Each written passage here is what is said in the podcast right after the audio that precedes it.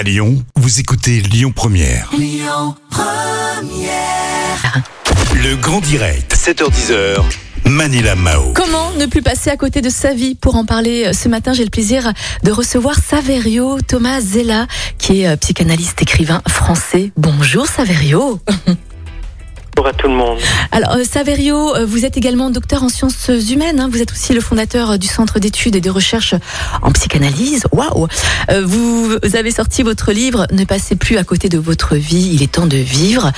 Dites donc, vous vous êtes inspiré de votre vie ou de la vie de votre entourage ou de vos patients pour écrire ce livre?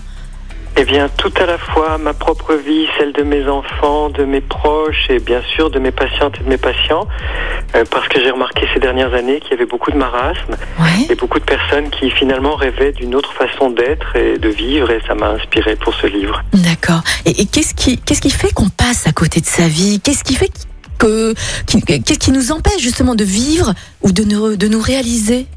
Alors, il y a beaucoup de choses, par exemple, tout va très vite et que déjà quand on essaye de faire tout ce qu'on a à faire dans une journée, dans une semaine, euh, on n'a pas forcément beaucoup de temps pour penser à soi, pour s'écouter. Rien que ça, ça peut pendant des années euh, prendre le dessus sur euh, nos aspirations profondes. Mais il y a aussi, par exemple, des croyances qu'on a depuis qu'on est enfant. On nous a dit tu es comme ci, tu es comme ça, ou euh, euh, des idées euh, toutes faites qui sont véhiculées par la culture ou notre euh, milieu social et qui font qu'on ne s'autorise même pas à penser qu'on pourrait vivre autrement ou qu'on pourrait réaliser nos rêves. Comment booster ou développer euh, du coup euh, notre, euh, notre énergie vitale? Comment faire justement pour ne plus passer à côté de sa vie? Alors, l'énergie vitale, la clé, c'est le corps. C'est vrai qu'on en parle, mais peut-être qu'on on sait euh, maintenant beaucoup mieux avec tout ce que tout ce qu'on dit dans les médias sur l'importance du corps et des sensations. Euh, la difficulté, c'est qu'on a besoin de pratiquer quelque chose qui nous remette dans notre corps euh, le plus souvent possible, si possible au quotidien. Ça peut être la méditation, mais j'ai aussi rencontré beaucoup de personnes qui n'aiment pas la méditation. Donc, ça peut être le yoga, le qigong, la marche euh, dans la nature, la course à pied, n'importe quoi, le, jardinage, la natation, pourvu, ou le, bricolage, la cuisine, euh, etc. Pourvu qu'on soit dans quelque chose de physique et de manuel, et que là, dans ces cas-là, euh, l'habitude d'être dans le mental, de se réfugier dans le mental s'arrête, et on vit une expérience réelle, concrète. Et à partir de ce moment-là, on va beaucoup mieux sentir la force vitale qui réside en nous. Et c'est en fait cette force vitale, cette énergie de vie qui va nous permettre de, de commencer à dire non, d'affirmer des choses un peu différentes, de, de dire vraiment qui on est. Mhm. Alors, Saverio, euh, les restaurants sont fermés, les lieux culturels sont fermés. Bon, aujourd'hui, en ce moment, c'est très difficile hein, de développer son énergie vitale. Il n'y a, y a pas à dire. Et euh, on est aussi dans une situation euh, particulière avec le Covid. Tout le monde est impacté. Est-ce que ces conseils, justement, sont valables pour tout le monde, même pour les étudiants, les jeunes également? Particulièrement pour les plus jeunes, Mm. euh, bien sûr, puisque c'est le moment, il y a des moments clés dans la vie où on peut justement choisir une orientation qui, qui correspond à ce qu'on aime, que ce soit une orientation professionnelle, vraiment faire ce qui, ce qui, nous, qui nous anime, ce qui nous motive, parce que si on se force à choisir un métier pour ses parents ou pour son entourage, après il y aura un moment dans la vie où on va le regretter, et on va se sentir mal, et là on perd de l'énergie, on perd de l'énergie vitale. Vous avez raison concernant cette situation sanitaire euh, sociale très difficile depuis un an. euh, ça, ça nous fait perdre beaucoup de d'entrain, de motivation, ça nous fait perdre courage.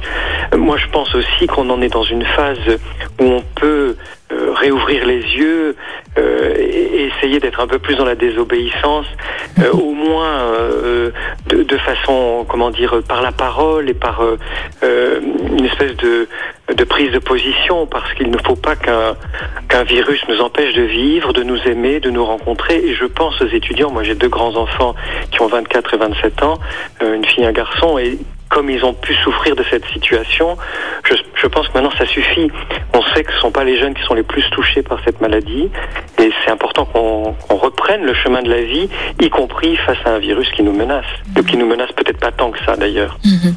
Saverio, vous, vous vous appuyez également sur des témoignages de personnes hein, qui ont accepté leur fragilité et qui ont repris le pouvoir de leur existence. Oui. Quel est le témoignage qui vous a le plus touché et pour quelle raison?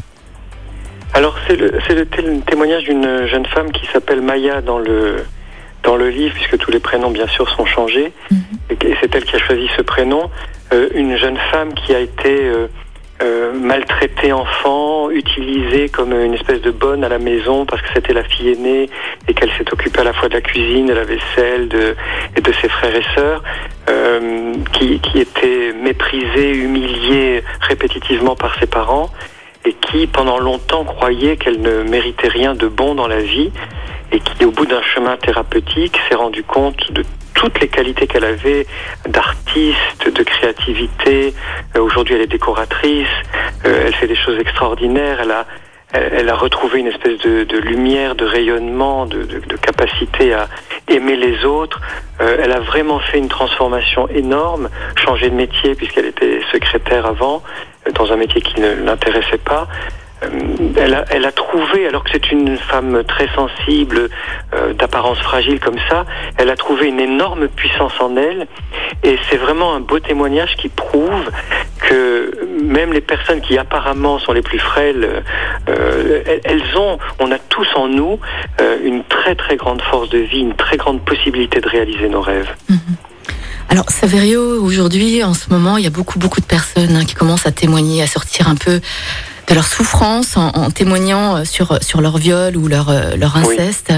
Pour ces personnes-là, c'est difficile quand même. C'est pas Non, évident. C'est hein. très difficile. hein. Tout ce qui est C'est- histoire d'inceste, de viol, de maltraitance, c'est extrêmement difficile.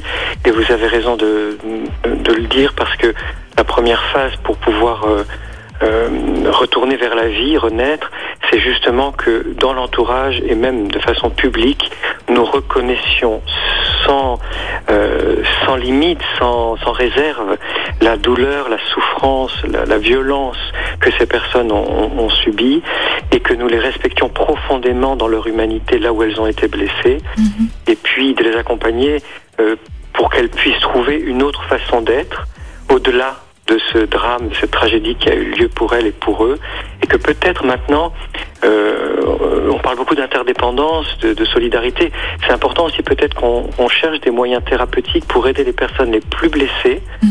euh, pas simplement de façon personnelle, mais comment on pourrait les accueillir dans des associations, des structures, des projets, que ce soit artistiques, professionnels ou, ou amicaux, je sais pas, il y a des choses à inventer pour elles. Oui, bien sûr. Saverio, votre livre Ne passez plus à côté de votre vie, il est temps de vivre et chez tous les très bons libraires. En tout cas, on, on a hâte de le recevoir nous au studio. hein. et euh, merci infiniment, Saverio, hein, d'être passé au micro de Lyon Première. Merci, avec grand plaisir. Et juste une dernière question, Saverio. Est-ce que vous avez d'autres projets à venir dans les temps à venir ou pas? Je suis en train d'écrire un roman euh, sur qui donc ça n'a rien à voir, mais encore Mhm. que c'est c'est l'histoire d'un jeune homme qui fait de la danse et qui essaye lui aussi de ne pas passer à côté de sa vie, mais qui s'y prend tôt en choisissant la la, le- la passion qui l'anime et qui veut en faire son métier. Ouais, beau. Saverio, on a hâte en tout cas. Merci beaucoup. Et Merci puis, beaucoup à vous. passez. Écoutez votre radio Lyon Première en direct sur l'application Lyon Première, lyonpremière.fr et bien sûr à Lyon sur 90.2 FM et en DAB+. Lyon Première